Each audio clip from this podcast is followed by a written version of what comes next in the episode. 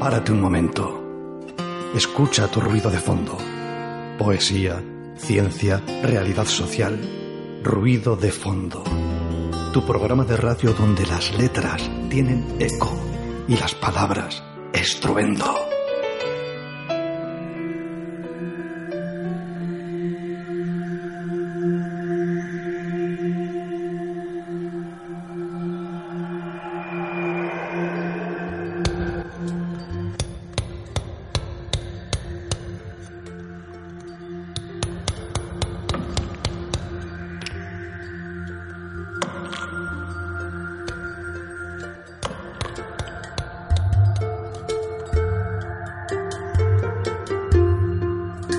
Buenas tardes, amigas y amigos oyentes, en esta tarde de lunes en las ondas. Soy Daniela Bartolomé y tengo a mi lado a Carla Alonso. Arrastion, Carla.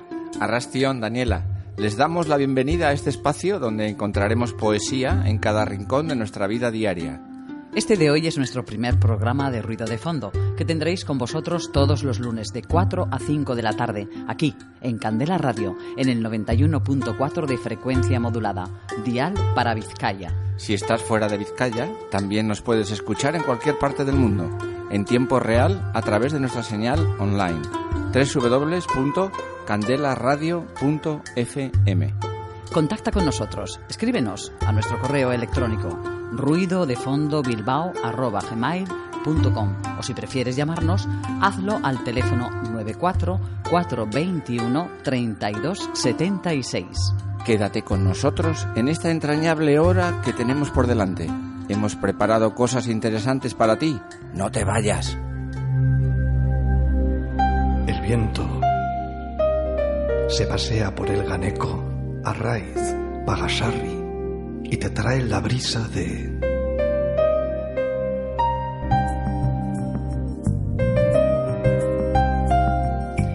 Traemos un programa lleno de bonitos contenidos que desgranaremos para ti. Bien, esta tarde Xavi Fernández, representante de la plataforma Autopista Cámpora, que nos va a contar los entresijos del problema que supone para el barrio de Recalde ese gran monstruo de cemento. A continuación, nuestro espacio Caja Mujer, donde tendremos el placer de hablar con Inma Barrio, fotógrafa con sensibilidad poética, que nos contará los secretos de su primer libro, Foemas. Ya para cerrar esta hora que estaremos con todas y todos vosotros, os daremos pistas en nuestra agenda de dónde y qué cosas podéis ver y disfrutar en la actualidad cultural de la villa. Atentos, son gratuitas.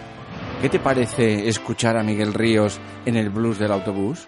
Tema compuesto por Víctor Manuel, grabado en el año 1982. ¿Recuerdas su actuación en el Parque Europa de Churdinaga? ¿Quién le acompañaba? ¿Te acuerdas? Tix Van Leer, el que fuera componente del grupo holandés Focus.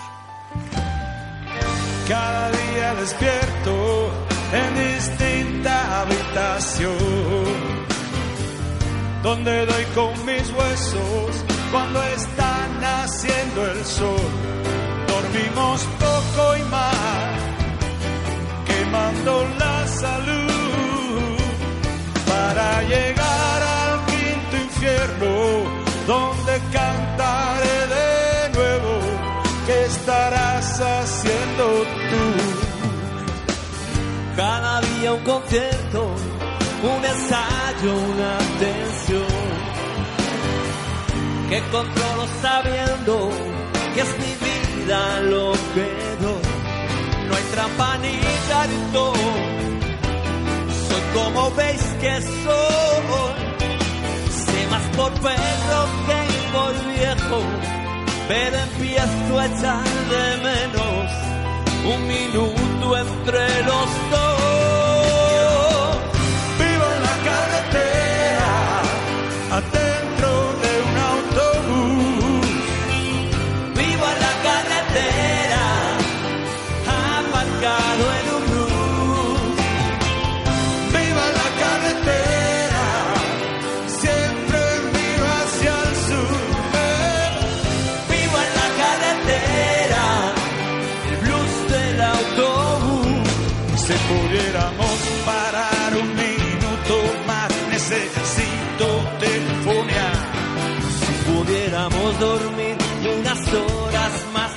Antes de empezar a tocar.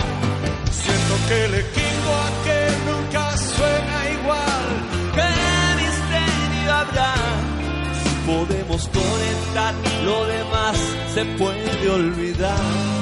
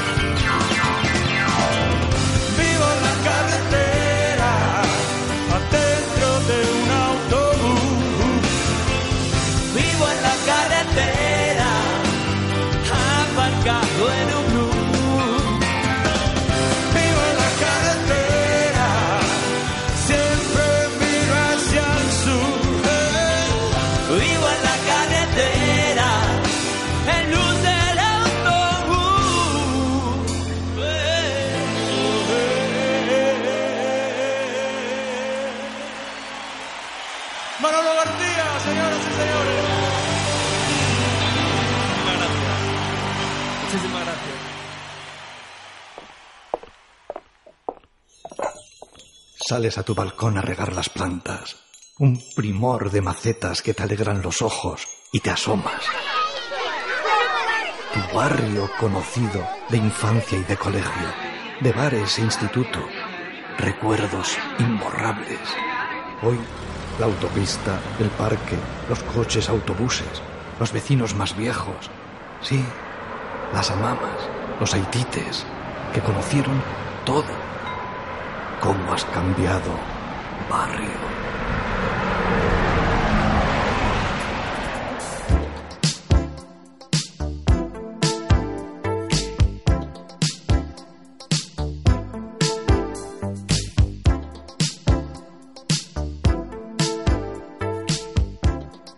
El blues del autobús de Miguel Ríos, qué recuerdos, allí en el parque de Churdínaga. Y del parque de Churdínaga pasamos al barrio de Recalde, con su autopista. Autopista sí, autopista no. Ay, deshojaremos esa margarita. Eh, nuestro siguiente invitado, mm, Xavi Fernández, nos contará en qué punto se encuentra este, este tema para este barrio. Pero antes de ello, mm, vamos a ver la autopista desde la parte más poética. Carla Alonso, deleítanos. Recalde, solo te salva la lucha. ¿Cuántos sueños necesitáis romper para doblegar a este barrio? ¿Cuántos accidentes necesitáis que ocurran para quitar esta autopista? ¿Cuándo habéis consultado para hacer vuestras obras al pueblo, a la gente, a la calle? Solo nos salva la lucha y lo sabemos desde hace mucho tiempo, tanto como tendría ahora el cine Arraiz o Nuestra Señora del Rosario. ¿Qué más queréis para humillar a este barrio? ¿Qué necesitáis? Nos quitáis la palabra con vuestras órdenes. Ya sabéis que la autopista lleva demasiados años en contra de nuestra voluntad. ¿Por qué imponéis sin consultar? ¿Hasta dónde y hasta cuándo tenemos que aguantar? Vuestras ideas de modernidad han quedado atrás. Autopista Cámpora.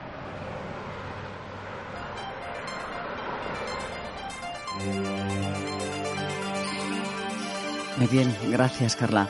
Pues en esas reivindicaciones eh, que está el barrio de Recalde, todos los vecinos y vecinas, eh, tenemos hoy con nosotros esta tarde a Xavier Fernández, representante de la plataforma Autopista Cámpora. Arrastión, Xavier Fernández, buenas tardes. Hola, León, buenas tardes. Xavi, eh, estamos en un programa poético, entonces la pregunta que se me viene así a, bote pronto, ya sabes que yo también soy del barrio de Recalde, ya viene de hace mucho tiempo. ¿Crees que tiene algo poético una autopista en medio del barrio de Recalde? Hombre, poético, poético así, yo creo que no. Aunque sí puede ser una oda al incumplimiento, una, una oda a las promesas baldías, una oda a las necesidades imperiosas de la población. Sí, se le puede buscar también, ahora que lo decís y que estamos en un programa de poesía, se le puede buscar ese, ese toque poético. ¿Cuáles son las, eh, las entrevistas, los diálogos que habéis mantenido con los, eh, el estamento? Desde el ayuntamiento siempre nos rebotan a Diputación, eh, que es el ente que se encarga del tema de la circulación, de las vías, etcétera, etcétera. Y que al fin y a la postre tendrá que ser el que presupueste el derribo de la autopista. hasta ahora, por eso decía antes lo de la ODA a las promesas incumplidas, eh, y ahora que estamos también en invierno y llueve, pues eh, llueve sobre mojado, ¿no? Es, es una cosa que llevamos peleando durante muchos años, incluso gente más veterana que nosotros, y en su día José Luis Bilbao, que fuera diputado general, y Iñaki Azcuna, que fuera alcalde de Bilbao, pues prometieron que para 2016 la autopista estaría derribada. 41 años después, aproximadamente, me puedo confundir, eh, año arriba, año abajo, de su construcción, pues vemos que, que esa oda a la promesa incumplida pues sigue vigente. Bueno, ¿hay recorridos alternativos en caso de que se quite la autopista? Hombre, alternativas siempre hay, eh, dependiendo de, de, quién las propone, partidos políticos, organizaciones vecinales ya han propuesto cada uno la suya. Nosotros, eh, más que empezar la casa por el tejado, de proponer una alternativa concreta o ascribirnos a una alternativa concreta, siempre hemos dicho que lo fundamental para el presente y para el futuro de, Recalde, de nuestro barrio, es primero que el mamotreto, como en su día lo denominó perdón, el propio José Luis Bilbao, desaparezca. Eso sería el, primer punto. Y luego otra cosa que sí tenemos eh, en mente y lo dejamos muy presente siempre es que no queremos que lo que nos afecta a nosotras y nosotros como vecinos y vecinas de Recalde eh, pase a ser un problema para otro barrio o para otra zona, ¿no? Nosotros lo que no queremos es, por ejemplo, que, esto supondría una afección, por poner un ejemplo, para San Adrián o para el Peñascal. Entonces, en lo referente a las alternativas, hay gente que opta por una alternativa bien sencilla, es decir, utilizar la Supersur, por ejemplo, que es una vía que nos ha costado a los vizcaínos millones y millones de euros y que la vamos a estar pagando nosotros y generaciones venideras y que eh, curiosamente pues se utiliza más bien poco, ¿no? Entonces eso podría servir para que el tráfico, liberándola de peaje claramente, pues eh, en vez de entrar por Recalde o atravesar como hasta ahora hacer Zabalburu irá la Recalde, pues eh, se fuera por los túneles y ya que la infraestructura está construida, pues se fuera por ahí. Otra propuesta que hay, que no sé si se va a recoger en el próximo Plan General de Ordenación Urbana, eh, habla de, un viaducto que atravesaría cercano también a Super Sur, eh, Peñascal, pero ahí no sabemos qué afección eh, puede tener para el barrio. Y yo creo que esas serían las dos alternativas más, más viables. Y luego había una tercera, pero que ya hablaba de pasar por el Peñascal, por el mismo centro, y que eso era una cosa que, que no veíamos de ninguna de las maneras. En el barrio de Recalde se conjugan quizá, mm, no sé, cuestiones por orografía, por, por, terreno. ¿Qué se conjuga mm, en, dicho barrio para que, pues por ejemplo, no llega tampoco el metro, eh, no ha llegado el tranvía? ¿Qué aducen eh, estas, eh, estas personas de Diputación para, pues eso, para negar, ¿no? El hecho de, quitar el mamotreto este del que estamos hablando y buscar esas vías alternativas que a ver las haylas. Sí, bueno, aducir aducen bien poco. Ahora lo que se aduce es que no hay fondos, que no hay presupuesto, que el interés sí es que desaparezca eh, la autopista. Eh, lo que pasa que desgraciadamente son los hechos los que contradicen todo lo anterior. Es decir, eh, Sabino Arana eh, para felicidad de los vecinos de Basurto, de lo que nos alegramos mucho, ha desaparecido en un tiempo récord. Cuando digo Sabino Arana, digo el, viaducto de Sabino Arana. Eh, si los huevos se ponen, por ejemplo, en la cesta de Zorrozaurre, es decir, vamos a hacer un nuevo Manhattan, una nueva isla, pues evidentemente las necesidades de los barrios pues desaparecen. Si, si en época de crisis o de poscrisis, que ya, ya no saben dónde estamos, eh, dicen que no hay dinero. ¿Qué es lo que ocurre? Que la línea, antes era la línea 3 de metro, la que iba a llegar a Recalde, ahora es la 4 y, y a mí me parece que, y esto ya es una opinión muy personal, que antes de que llegue a Recalde el metro llegará, por ejemplo, de Moyú a Matico o a cualquier otro sitio, ¿no?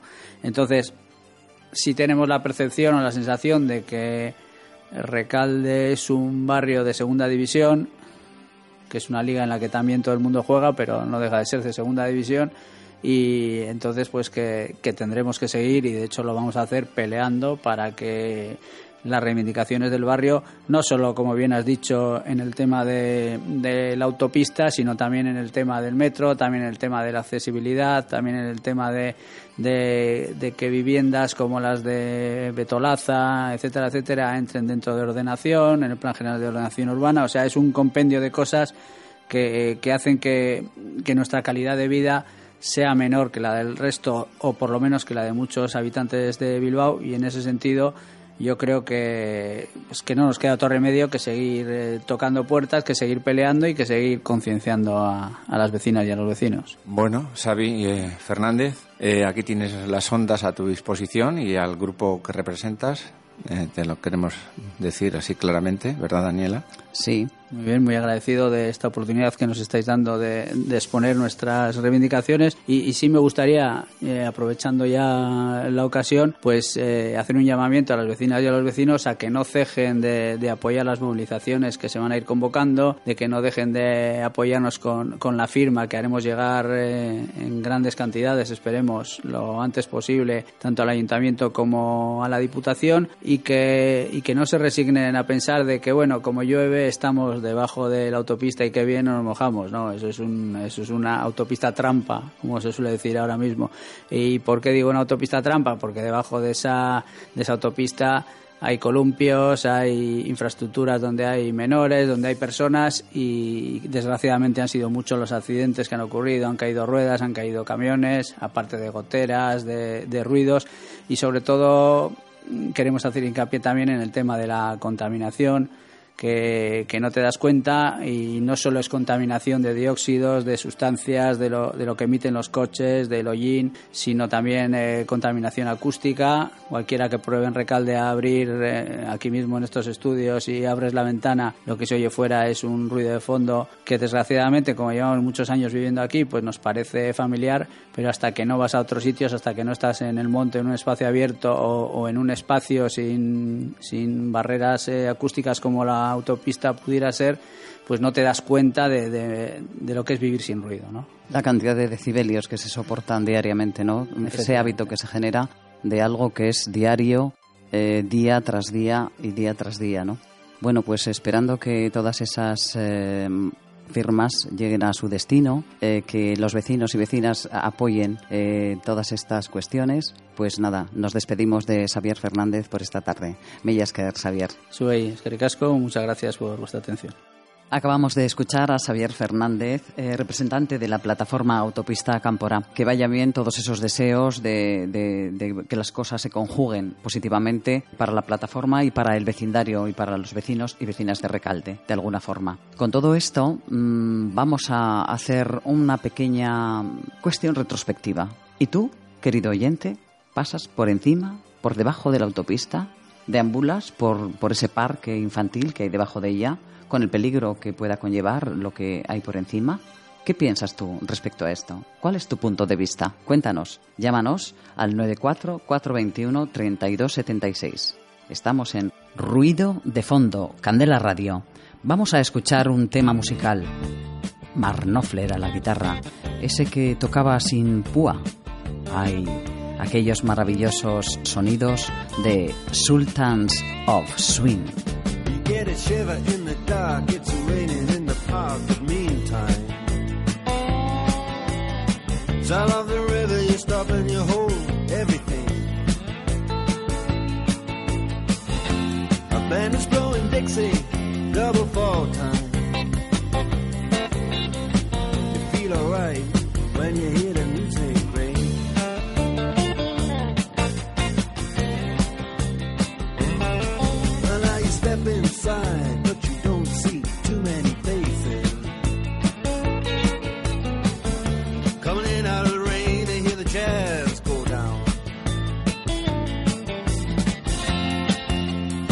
in other places. But the horns, they blowing now.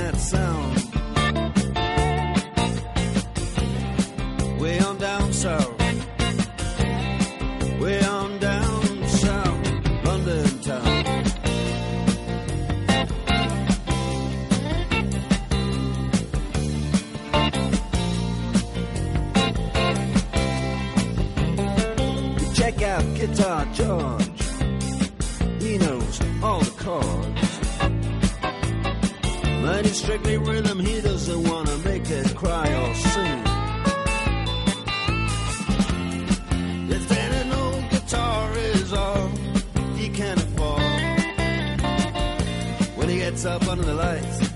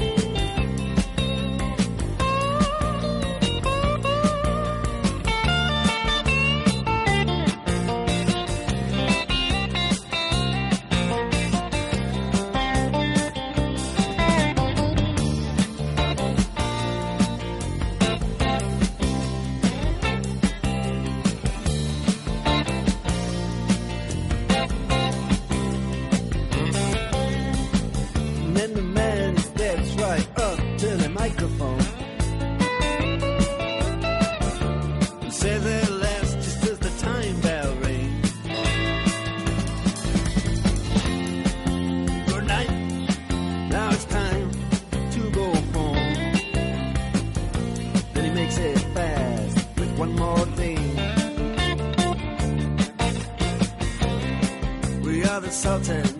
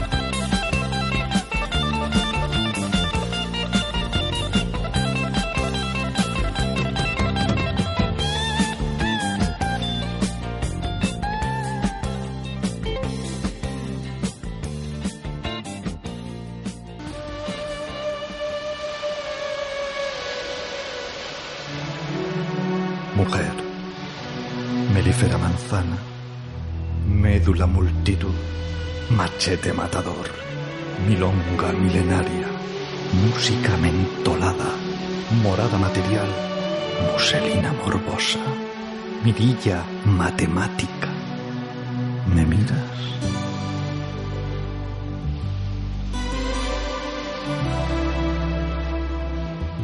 Maravillosa la guitarra de Mark Knopfler, precisos y preciosos esos acordes del ya disuelto grupo musical Dire Straits.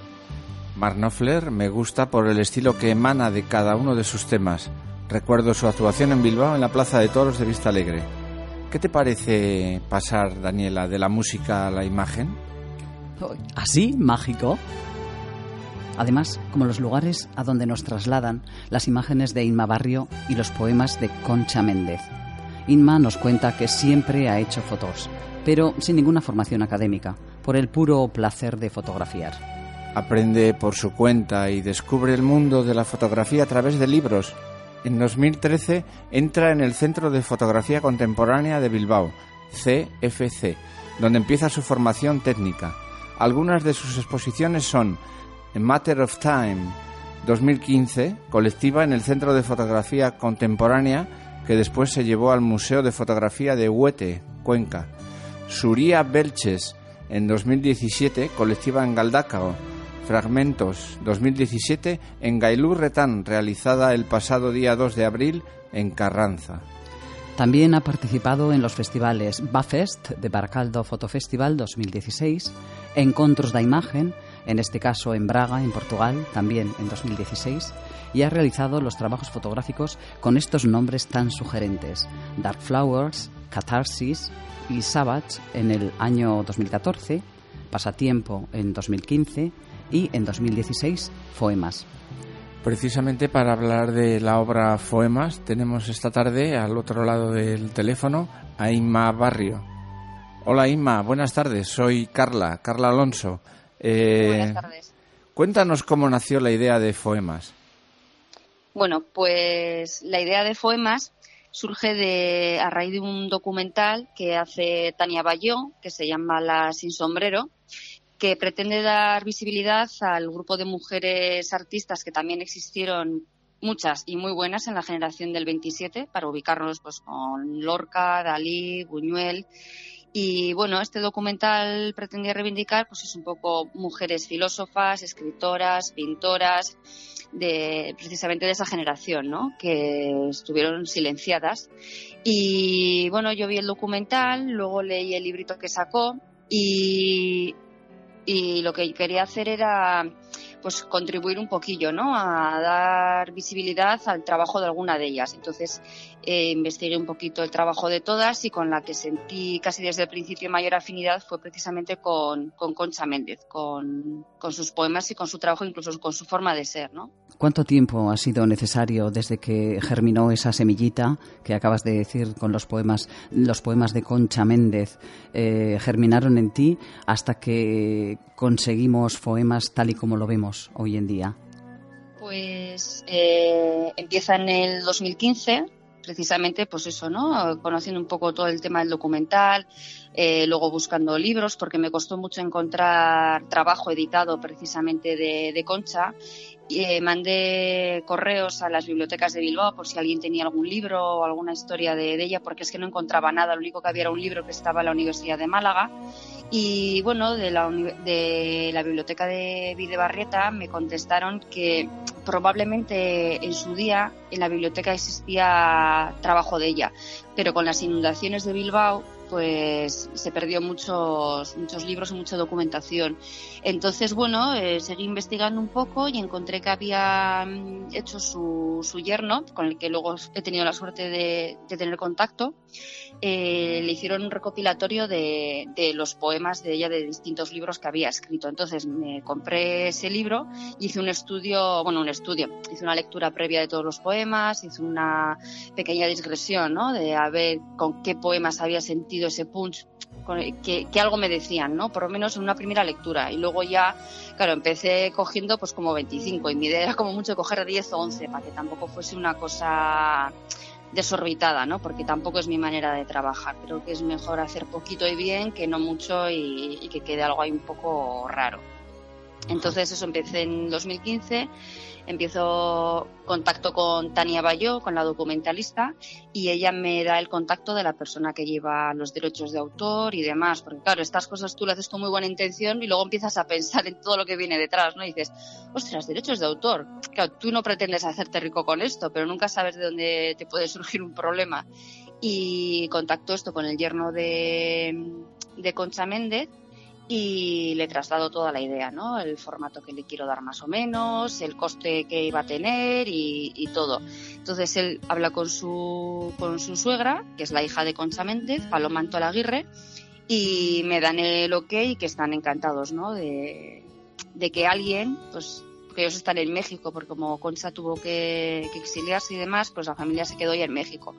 Y la única condición que me pusieron, que bueno, condición que yo ya no tenía en mente era enviarles a ellos un ejemplar de, del trabajo y así, y así lo hice. Y esto fue ya en diciembre del 2016, un trabajo de un añito y algo. Para nuestros oyentes, eh, contarles que Foemas es una cajita roja de tamaño pequeño, 9 por 9 centímetros, y dentro encontramos un librito con poemas de Concha Méndez y fotos en blanco y negro que le inspiraron a nuestra invitada Inma Barrio. Abro a voleo una hoja del libro de poemas y encuentro... Y entre todo esto que me gusta pensar, creo que a través de mi obra estaré comunicando con gente a la que no conozco y con los que siempre habrá cierta emoción que nos una. Creo que cuando uno se comunica así, no puede morirse del todo. Perfecta. Gracias. Sí, sí. Es que ahora cuando lo estabas leyendo lo tengo yo también delante, ¿eh? porque hay veces que cuando hago los trabajitos, luego me gusta que pase tiempo y no volver a verlos ni nada, y a raíz de la entrevista lo he vuelto a retomar, ¿no? Y oyéndote leer el poema este se me ha puesto la, la piel de gallina, porque es que creo que este poema resume perfectamente lo que ha sido esa comunicación, ¿no? Y ese entender la familia de, Concha, entender mi trabajo, ¿no? Al final yo creo que es gente sensible a una manera de vivir, ¿no? Y de compartir. Y, y me gustan estos poemas porque eh, no es que sean, sin desmerecer, ¿eh? no es que sean poemas metafóricos ni nada, es que eh, la forma que tiene ella de escribir y de expresarse eh, es como me gustaría a mí saber expresarme muchas veces, ¿no? Yo por eso utilizo las fotos, porque creo que me explico mejor, bueno, me explico, a mí las fotos me sirven como, eh, como cauce para expresarme, para desinhibirme, para, para conocerme, para encontrarme, ¿no? Incluso para cabrearme muchas veces conmigo misma.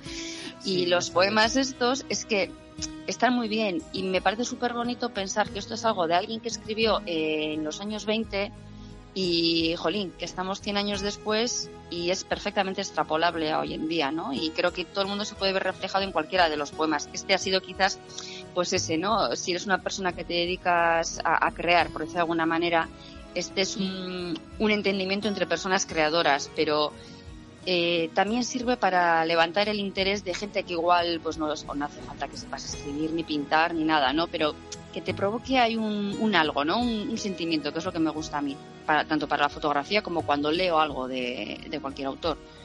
Bueno, Inma, eh, la respuesta que te iba a hacer ya, ya has dado contestación, porque la unión entre fotografía y poesía te iba a preguntar eh, por qué esa unión, pero bueno, visto lo visto ya, ya has respondido. Sí, pero bueno, es que, es que es muy difícil. Yo, por ejemplo, cuando presento los trabajos, eh, claro, tú vas con tus portfolios o lo que sea, ¿no? Y claro, te dices, ¿y qué, ¿y qué quieres decir o qué quieres expresar? Y es como, yo solo hago fotos. Es como, no es que te quieras dar un halo de misterio o hacerte un poco como la interesante, porque yo tengo muchas fotos que son abstractas, ¿no? Por decir de alguna manera. Y es como, no es que no te quiera contar, es que eso es eso y quiero que en ti provoque lo que tú quieras. Eh, si tú ves una manzana, pues es una manzana. Y si ves algo que no sabes lo que es, que sea lo que quieras. O sea, a mí, además eso me enriquece mucho, ¿no? Hay trabajos, yo cojo objetos del día a día y les doy una pequeña vuelta, pero yo no, no manipulo la foto, yo trabajo todo en blanco y negro, sí que es verdad que disparo en color para tener más matices las fotos, o como trabajo en blanco y negro y hago las trabajo la, los balances básicos, la saturación, la exposición y demás, ¿no? Y, y, me encanta escuchar a la gente, pues yo creo que eso es tal, yo creo que eso no sé cuánto. Y me parece que eso es lo bonito, ¿no? Es como, pues como el que ve un cuadro o como el que lee algo, para cada uno le despierta una, una inquietud. Y, José, yo de repente te digo, pues, pues eso es el humo de un cigarro. O haces, Buah, pues, pues vaya porquería, o vaya no sé qué, pero me gusta que, que, la gente piense o que pensemos, ¿no? Porque a mí es lo que me gusta cuando voy a un museo o leo algo, que, que algo me haga replantearme varias cosas, ¿no? Que te lo den todo hecho. Y creo que eso es lo bonito del arte en general. Son sensaciones, ¿no? Sí, sí. Que se te ponga la piel de gallina, que se te revuelva el estómago, que sientas como paz o tranquilidad al, ver, yo qué sé, la playa, algo del mar, un caballo o algo así, ¿no? Y luego otras que yo trabajo mucho el negro, ¿no? Por, lo procuro cerrar mucho porque hasta que le doy el punto de Dios, de repente lo ves, es como es inexplicable. Yo hay un momento en el que eh, en fotografía se llama el punch, ¿no? Que es algo que no sabes explicar, pero que te mueve, o sea, y eso y eso me pasa a mí con la con la foto y no sé muchas veces explicarlo. Hay fotos lógicamente pues pues sí, ves una persona paseando o ves una flor pero bueno, ves una flor diferente. No sé, es un, un poco un poco eso, crear eh, misterio, ¿no? ¿no? No es algo intencionado que quiera, o algo intencionado sin ser consciente, porque en el fondo es lo que estoy haciendo y cuando ya tienes un cúmulo de trabajo, lo pones a, te lo pones a analizar o te lo analiza la gente que, que conoce un poco el tema y todo el mundo, cuando la gente te dice lo que ve de tu trabajo, te conoces tú más de lo que crees. O sea, porque tú haces, pues eso, por pura intuición, instinto, lo que sea. Pero cuando la gente dice, veo misterio, veo melancolía, veo no sé qué. Yo soy como súper alegre, claro. La gente ve las fotos tan negras y, se piensa que luego vas a ser una persona ahí como, ay, el mundo es catastrófico, el mundo no sé qué. Pues sí, pero bueno, vamos a intentar contribuir para que todo sea un poco más, más alegre para todos, ¿no? Y eso, no sé. Bien, eh, ¿qué te parece si recitamos un segundo poema? Vale, perfecto. Ese que dice, tan segura voy que voy perdida en todos los rumbos, ni brújula ni timón, perdida por lo absoluto, y perdida llegaré a los confines del mundo. La noche negra no es negra cuando se lleva una luz más fuerte que las tinieblas. Qué es que me encanta, me encanta escucharos porque yo lo leo para mis adentros y claro, no es lo mismo escuchado en, en otras voces y, y con esa delicadeza, pero con esa rotundidad, ¿no? Y yo creo que en el fondo son poemas intensos, ¿no? O sea, me parece súper rotundo, ¿no? El que hablas, pues eso, ¿no? Estás perdida, eh, no vas tan segura, rumbos, brújula.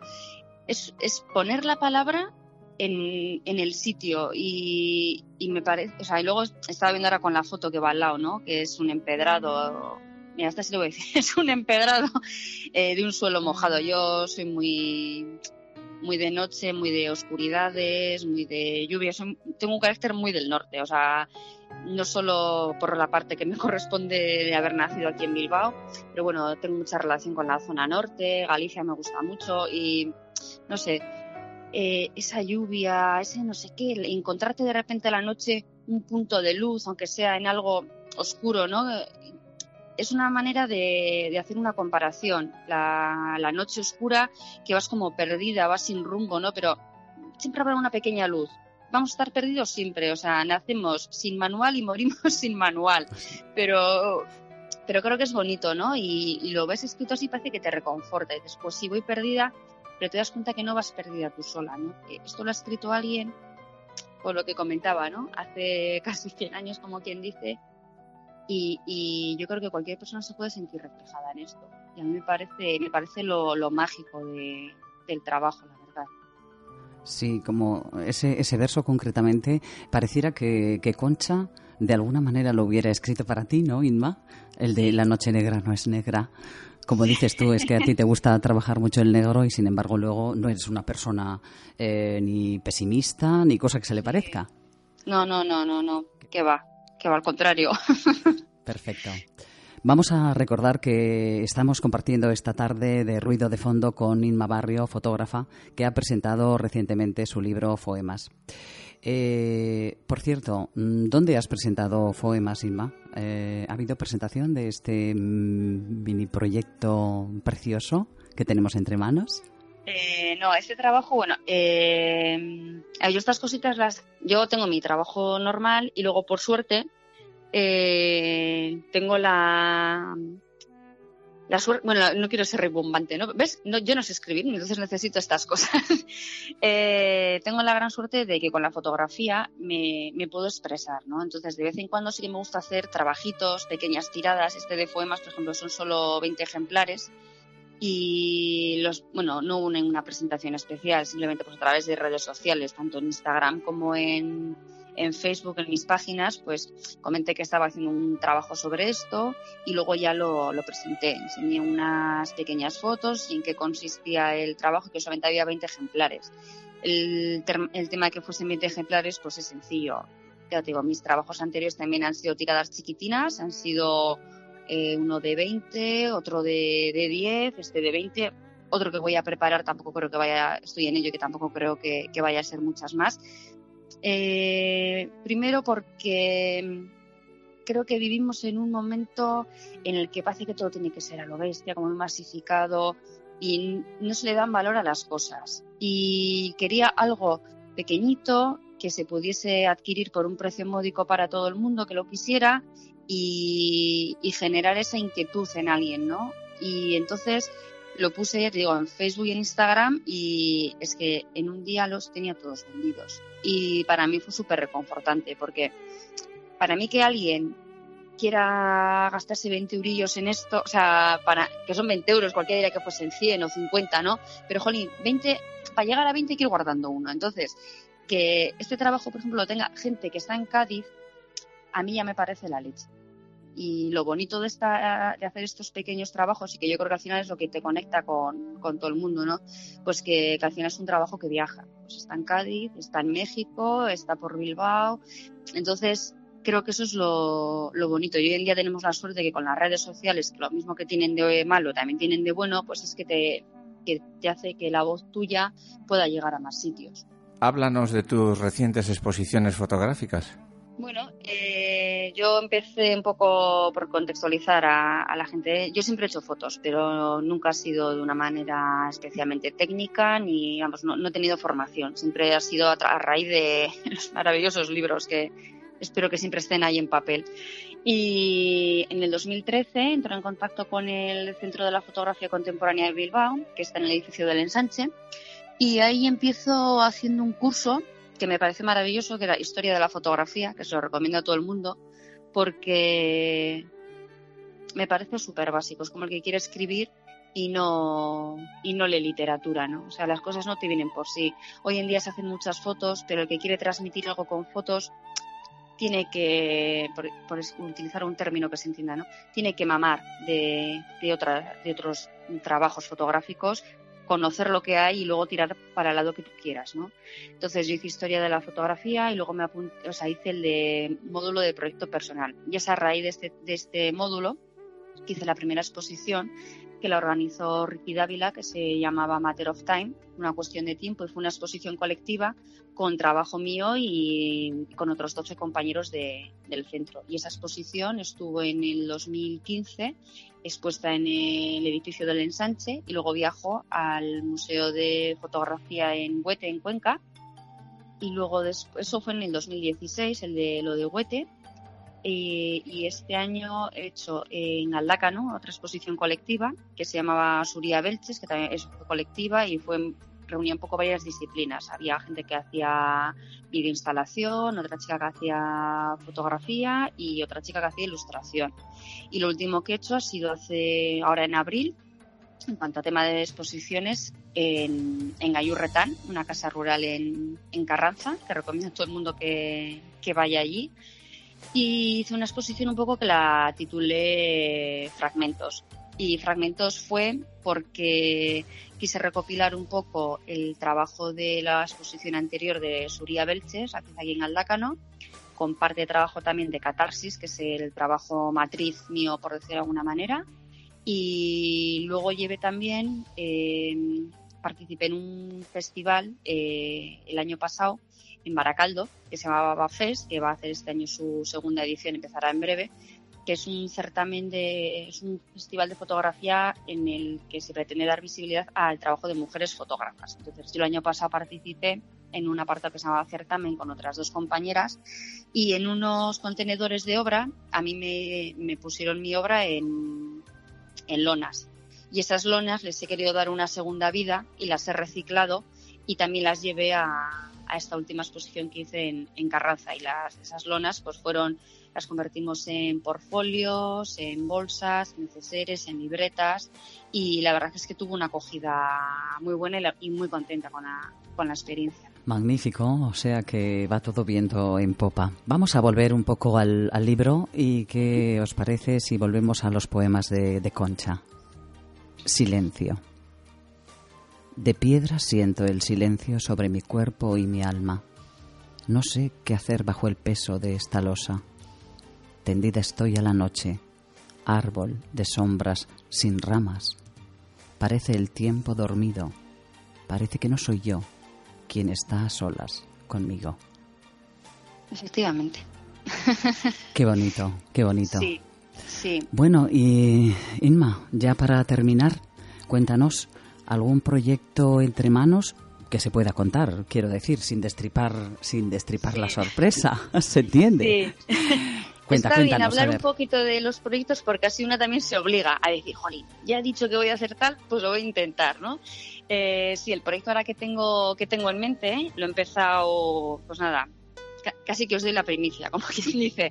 Eh, bueno, hace, hace unos meses leí un, un libro que se llamaba, que se titula Estaciones, eh, Estación Libertad, que es una historia basada en un hecho real que sucedió en Rivadavia, en Orense, que fueron tres hermanas, eh, tres hermanas que eran solteras, nos situamos en, en los años 40 en España, Rivadavia, Galicia, imaginaros. Hay ciertos pueblos de Galicia pues, que el tiempo encima no ha pasado por ellos. Y bueno, esta historia son tres hermanas que trabajaban en el kiosco que había en la estación de, tren de Rivadavia y a través de un, a través de un entramado ferroviario desde la zona de Pirineos, Canfranc, venía por la zona norte hasta Rivadavia y pasar a Portugal, pues estas hermanas ayudaron a, a cientos de judíos que escaparon precisamente de la barbarie europea de, de esos años hacia, hacia Portugal. Y lo bonito de esta historia es que a ver, ver cómo explico. Las tres hermanas, ninguna de las tres se casó, pero una de ellas, la mayor Lola, que parece que fue un poco la instigadora de esto, tuvo un hijo, que era una cosa muy normal en aquella época, lo de ser madre soltera. ¿no? Pues eh, el hijo de ella se murió hace pocos años y se murió sin saber lo que había hecho su madre y sus, y sus tías, ¿no? Y ahora son los nietos los que, claro, a raíz de que un chico que, eh, que consiguió huir a América, eh, quería saber qué había sido de la vida de estas señoras, ¿no? Y a raíz de, de esto ha empezado un poco la, historia. Y ahora los nietos decían, claro, ahora empezamos a entender por qué había tanto ruido, nos mandaban a tal sala tal y cual, ¿no? Y lo que quiero, eh, lo que quiero hacer con esta historia, eh, yo he estado ahora en Semana Santa, he tenido la suerte de poder ir a Rivadavia, a hacer fotos de, pues la, de la estación, de cómo está ahora, he recopilado un poco de información y he querido hacer como una, como imaginarme, ¿no? ¿Qué, fue llegar desde la estación hasta la casa de ellas, hasta que la gente se va, ¿no? Todo el entramado que ellas, eh, porque claro, hoy en día sabes de qué va la historia, pero dices, tú ves a alguien que viene de, de Alemania, tú no tienes ni idea del idioma, ¿cómo has podido lo bonito del ser humano, ¿no? Tú ves que alguien tiene necesidad, no te hace falta comunicarte. Y sí que me apetece hacer un poco eh, como llevar de la mano, ¿no? A, al que quiera luego tener el, el librito o lo que vaya a hacer, que solamente va a ser un librito pequeño, ¿eh? pero bueno, pues eso, ¿no? Hacer ese recorrido, ¿no? El que vienes por desde el tren, llegas a la estación, el camino que haces hasta la casa de ellas, eh, bueno, en el kiosco también cuando les metían en una guardillita, que debía tener un poco como de dos metros por uno, una cosita así, ¿no? Y luego como a la noche les llevaban a su casa, pues un poco todo eso, ¿no? Esa sensación de, de ponernos en la piel tanto en la de ellas como en la de como en la de ellos, ¿no? Los que vienen, te va a ayudar alguien que tú tampoco conoces, esa desconfianza, pero pero ese querer ayudar, ¿no? La necesidad del ser humano. Y me parece una historia que, pues lo mismo, estamos hablando de los años 40 y hoy en día es un tema muy de actualidad, porque seguro que hay un montón de gente ayudando a, a refugiados a tener una segunda oportunidad, ¿no? Que al final eh, es, en lo que en lo que estamos todos, en, en, vivir, en convivir y en que todo el mundo sobreviva. Entonces, cuando lo leí me pareció una historia, pues me pasó como con lo de Concha, ¿no? Que notas ese mm, esa necesidad de, de tener que hacer algo y oyes, pues si son 20 y 20 personas lo leen, pues para mí ya está. O sea, no es una cosa que te quieras hacer rica ni mucho menos. Yo me pongo como un objetivo que quiero hacer esto, me lo, me lo organizo, yo me monto mi película, luego a saber qué sale y, me apetece pues ver a ver cómo, cómo, da, cómo da resultado. Y mi intención es tenerlo para, para diciembre. A ver si me voy organizando un poquito, pues tengo que hacer algún otro viaje más a la zona. También tengo foto de, fotos de archivo, porque yo, eso, yo voy mucho a Galicia, entonces conozco bastante toda la zona y puedes utilizar un poquito pues fotos de, de archivo y mezclar un poco. Así que eso estoy ahí cocinando. Fantástico, no me cabe sí. ninguna duda que, que, será una nueva historia magnífica eh, que de tu mano se podrá volver a vivir y bueno, que te deseamos toda la suerte del mundo para, para ese nuevo proyecto que tienes entre manos y ojalá que lo, lo conozcamos también. ¿Eh? Sí, sí, pues muchas gracias. Yo, además, mira, si me preguntan, digo, lo voy a decir, porque así mm, el que esté escuchando ya le va a generar eh, curiosidad, ¿no? Y pues mira, en internet, pues estas, no sé qué, Lola Amparo y Julia, y luego eh, para mí es bonito, ¿no? Mi abuela se llamaba Amparo, yo era gallega y era de Orense, o sea, el pueblo de mi abuela está dos horas de aquí, ¿no? Y digo, ojo, una, la, la, cuñada se llamaba Julia, pues bueno, ya parece que te va llamando la atención. Y luego hay muy poquita información en internet, porque te hasta hace muy pocos años no se sabía nada. Y las fotos que hay de la estación de antes con lo de ahora, bueno, pues mucho poco nada se parecen, pero bueno, tú te lo imaginas, que eso es lo bonito, ¿no? Y, y, de esto van a hacer película, creo que para el 2018 están pensando en, en empezar a rodarla. Bueno, qué, qué, idea más magnífica, ¿no? Sí. Sí. Bueno, bueno, toda una historia mm, fenomenal que nos llegará de, espero que, que de tus manos de nuevo. Sí, sí, sí, sí, seguro. Esperemos. Esa es la intención. Bueno, Inma, eh, ¿qué te parece si recitamos el cuarto poema del libro, esta vez escrito en La Habana, en 1939? Uh -huh. Y dice así, me gusta andar de noche en las ciudades desiertas, cuando los propios pasos se oyen en el silencio, sentirse andar a solas, por entre lo dormido, es sentir, que se pasa por entre un mundo inmenso, todo cobra relieve, una ventana abierta, una luz, una pausa, un suspiro, una sombra.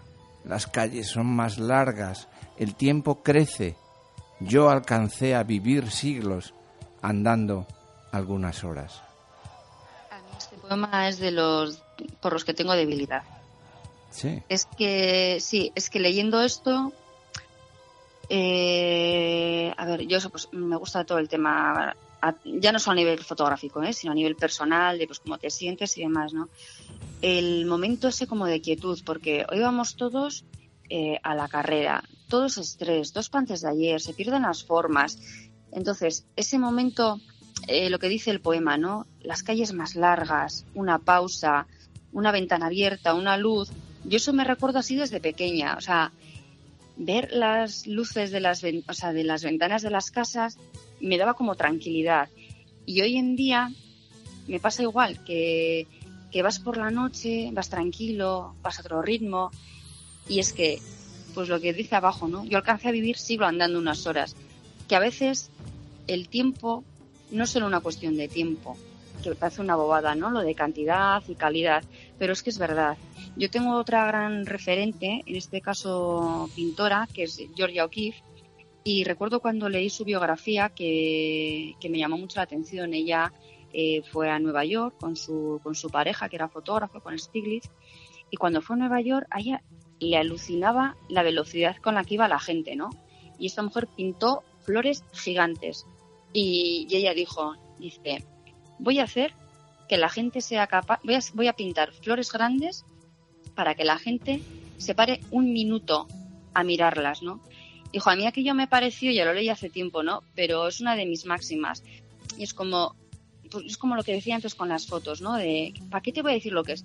Párate dos minutos a mirar, deja jugar a tu imaginación, no seas tan eh, cenizo o tan, quieres ser tan objetivo, deja que la imaginación vuele. Eh, crea tú, ¿no? Todo el mundo somos creativos, lo que pasa es que al final te vamos, nos van como cortando las alas y, y eso me parece como muy enriquecedor, lo del pararte, analizar, yo qué sé, el estar cinco minutos quieto, no mirar el móvil, no, no hacer nada, el, el, pensar incluso en ti mismo, que también se está perdiendo un poco eso, ¿no? El, el miedo a enfrentarse a, lo que nuestra propia cabeza nos puede estar diciendo. Y este poema creo que lo resumía, es que yo, yo creo que la gente que lo esté escuchando, eh, encima eso, tal y como lo leéis vosotros, yo lo leo muy de corrido, yo no sé darle esa intensidad, ¿no? Pero lo bonito es eso, ¿no? Que, que yo creo que todo el mundo se puede sentir reflejado leyendo esto. Y es lo que hace mágico este tipo de, de, de obras. Pues como este tiempo que nos hemos regalado aquí eh, los oyentes, Inma Barrio, nuestra invitada, eh, Carla y una servidora, Daniela. Así que, bueno, pues solo nos resta agradecerte, Inma Barrio, eh, que nos hayas atendido eh, esta llamada, que nos hayas explicado este proyecto, que nos hayas contado de ese que tienes entre manos, que esperamos mmm, saber de él. Aquí sí. tienes un espacio donde contárnoslo cuando quieras. Pues muchas gracias. Yo agradeceros la oportunidad, eh, no especialmente de que se me conozca a mí, sino de que este trabajo pueda llegar a más gente, que la gente investigue, que la gente eh, tenga curiosidad por leerlo, que, que, se compre el librito de poemas que no es nada, son, ya ni me acuerdo, serían 15, 20 euros o 25, no sé, pero que a veces hay que tener esos libros de cabecera que los puedas releer, machacar, subrayar, poner post-it, eh, coger palabras que nos reconforten, ¿no? que nos ayuden a conocernos y que nos ayuden a vivir también más tranquilos nosotros mismos, porque al final de lo que habla Concha en sus poemas son sentimientos universales y da igual el tiempo que haya pasado, eh, que lo haya contado una mujer, un hombre, o al final somos personas y se trata de convivir y nadie somos más que nadie, ¿no? Y quizás eh, yo creo que con Concha Méndez, eh, a raíz del trabajo de poemas, eh, he encontrado un poco la línea también a nivel fotográfico de lo que quiero hacer. ¿no? Creo que tampoco dista mucho su personalidad y su forma de ser con la de las hermanas Touza, ¿no? con el trabajo este que voy a hacer, que al final eh, sientas empatía por ciertas personalidades ¿no? que creo que hacen falta, no es que sean referentes ahí en tu vida, no sé, como si fuese Gandhi, ¿no? por de alguna manera, pero que si no hace falta ser Gandhi para que algo te mueva y te ayude a sentirte vivo. Y a mí eh, el trabajo de Concha Méndez me ayudó a sentirme viva, el feedback que he recibido por cada una de las 20 personas que tiene el trabajo, bueno, los 18, ha sido maravilloso. O sea, el poderme poner en contacto con la familia de, de ella, que la propia hija de Concha me haya escrito una carta de puño y letra, o sea, es que esas cosas, se me pone la piel de gallina, pero es que es verdad, es que esas cosas no hay dinero que las pague. Incluso hoy el estar hablando en la radio me parece un regalazo. O sea, a mí no se me hubiese ocurrido y encima haber escuchado de, de vuestras voces, ¿no? Que suena muy bonita la, la, poesía y creo que lo pone, le pone una guinda al trabajo deliciosa, desde luego. Así que gracias a vosotros, yo vamos, encantada. Ha sido un verdadero placer, Inma. Uh -huh. Muchísimas gracias, Millasker. Venga, Suri, es que ricasco. Lo mismo digo, gracias Inma por tu tiempo, por darnos gracias. a conocer tu trabajo. Sí. Y te esperamos para darnos puntual noticia de tus nuevos proyectos. Ya sabes dónde estamos, eh, Candela vale. Radio. Muy bien, pues muchísimas gracias. A ti un placer, Inma. Venga, un saludo. Hasta siempre, vale. Agur. Agur. Hemos hablado a través de la línea telefónica con Inma Barrio, fotógrafa. Nos ha presentado su trabajo, poemas y esos que tiene entre manos y que algún día conoceremos. Y nuestra varita mágica nos trae la música de Fuel Fandango en honor a nuestra invitada. Escuchamos toda la vida. The white night is breathing. Darkness is in the dust. The sun is already hidden. I'm learning. I'm learning from the past. I'm learning. You've always been the one, but I'm learning. I'm learning from the past. I'm learning. You've always been the one, but I'm learning. Toda la vida soñando en este mundo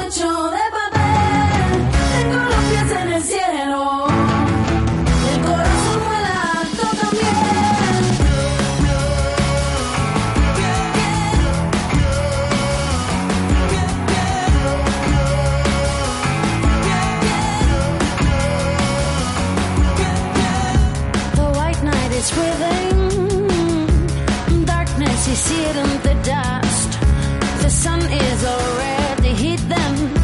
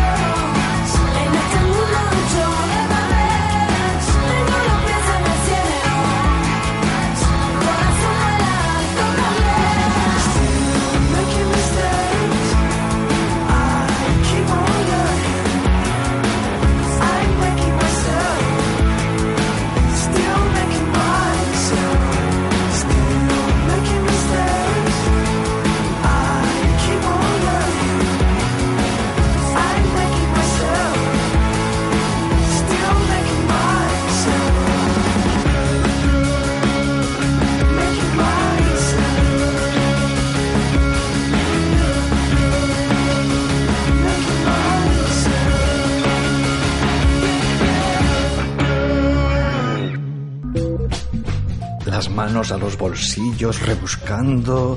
No te preocupes. Si hubiera telas de araña, tampoco te quedas sin plan.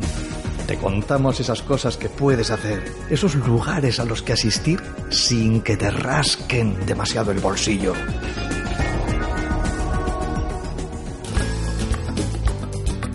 Bueno, y pasamos a la agenda. Sin que tengas que gastarte un solo euro, vas a tener en la Villa de Bilbao cantidad de actividades culturales ¿eh? y eso, totalmente gratuitas. Por ejemplo, 24 de abril, en la Biblioteca Videbarrieta a las 7 y media de la tarde, presentación de La poesía está muerta. ¿De quién? De Joseba Sarrionandía. La entrada gratuita. Ese mismo día, 24 de abril, en la Biblioteca de Diputación, en este caso, se presentará el libro Ipuin Ona, de Vicenta Mogel, y las fábulas de Esopo, a cargo de Sebe Calleja, a las siete y media de la tarde, gratuito. El 25 de abril, en la Biblioteca Videbarreta a las 7 y media de la tarde, cuarteto de cuerda Lutoslavski. Entrada gratuita hasta completar aforo. Se ruega puntualidad porque una vez comenzado no se permite el acceso. Para el día 25 tenemos el Pote Poético Bilbao, esa cita mensual para leer y recitar poesía, en Taberna Zabala, calle Huertas de la Villa número 3. La entrada gratuita. En esta ocasión se conocerá quién es el ganador o ganadora del primer concurso de poesía del Pote Poético Bilbao. Ya luego, el 26 de abril, en la Biblioteca Videbarrieta a las 7 y media de la tarde, charla con Tony Abad, prefestival de cine fantástico. La entrada, pues, gratuita. Ya luego, también ese mismo día, en las noches poéticas, en el pub Shake, en la calle Ibáñez de Bilbao 2, a partir de las 8 de la tarde, tenéis eh, un recital poético mm, gratis, claro, como va a ser de otra forma, gratis. Y ya para el día 27 de abril, en la Biblioteca de Videbarrieta, tenemos una charla. ¿Sobre qué? Pues las matemáticas en la vida cotidiana, a las siete y media de la tarde. Ciclo de conferencias. La entrada, toma nota, gratuita. Esperamos que alguna de estas propuestas sea de tu interés y la puedas disfrutar.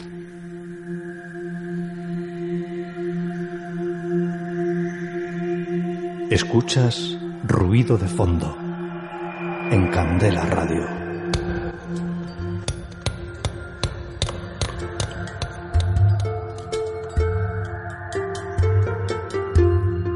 Matemáticamente llegamos al final de nuestro primer programa de Ruido de Fondo.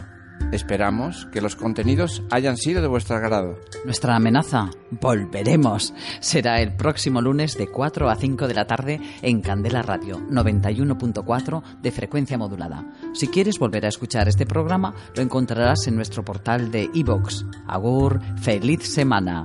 Agur eta ondo pasa. Ruido de fondo llega a su fin, pero solo por hoy. Esperamos haberte acompañado gratamente en el trabajo, conduciendo, con las tareas domésticas. Estaremos de nuevo contigo el próximo lunes a las 4 de la tarde. No olvides nuestra cita. Prometemos estar en este tu dial 91.4 FM.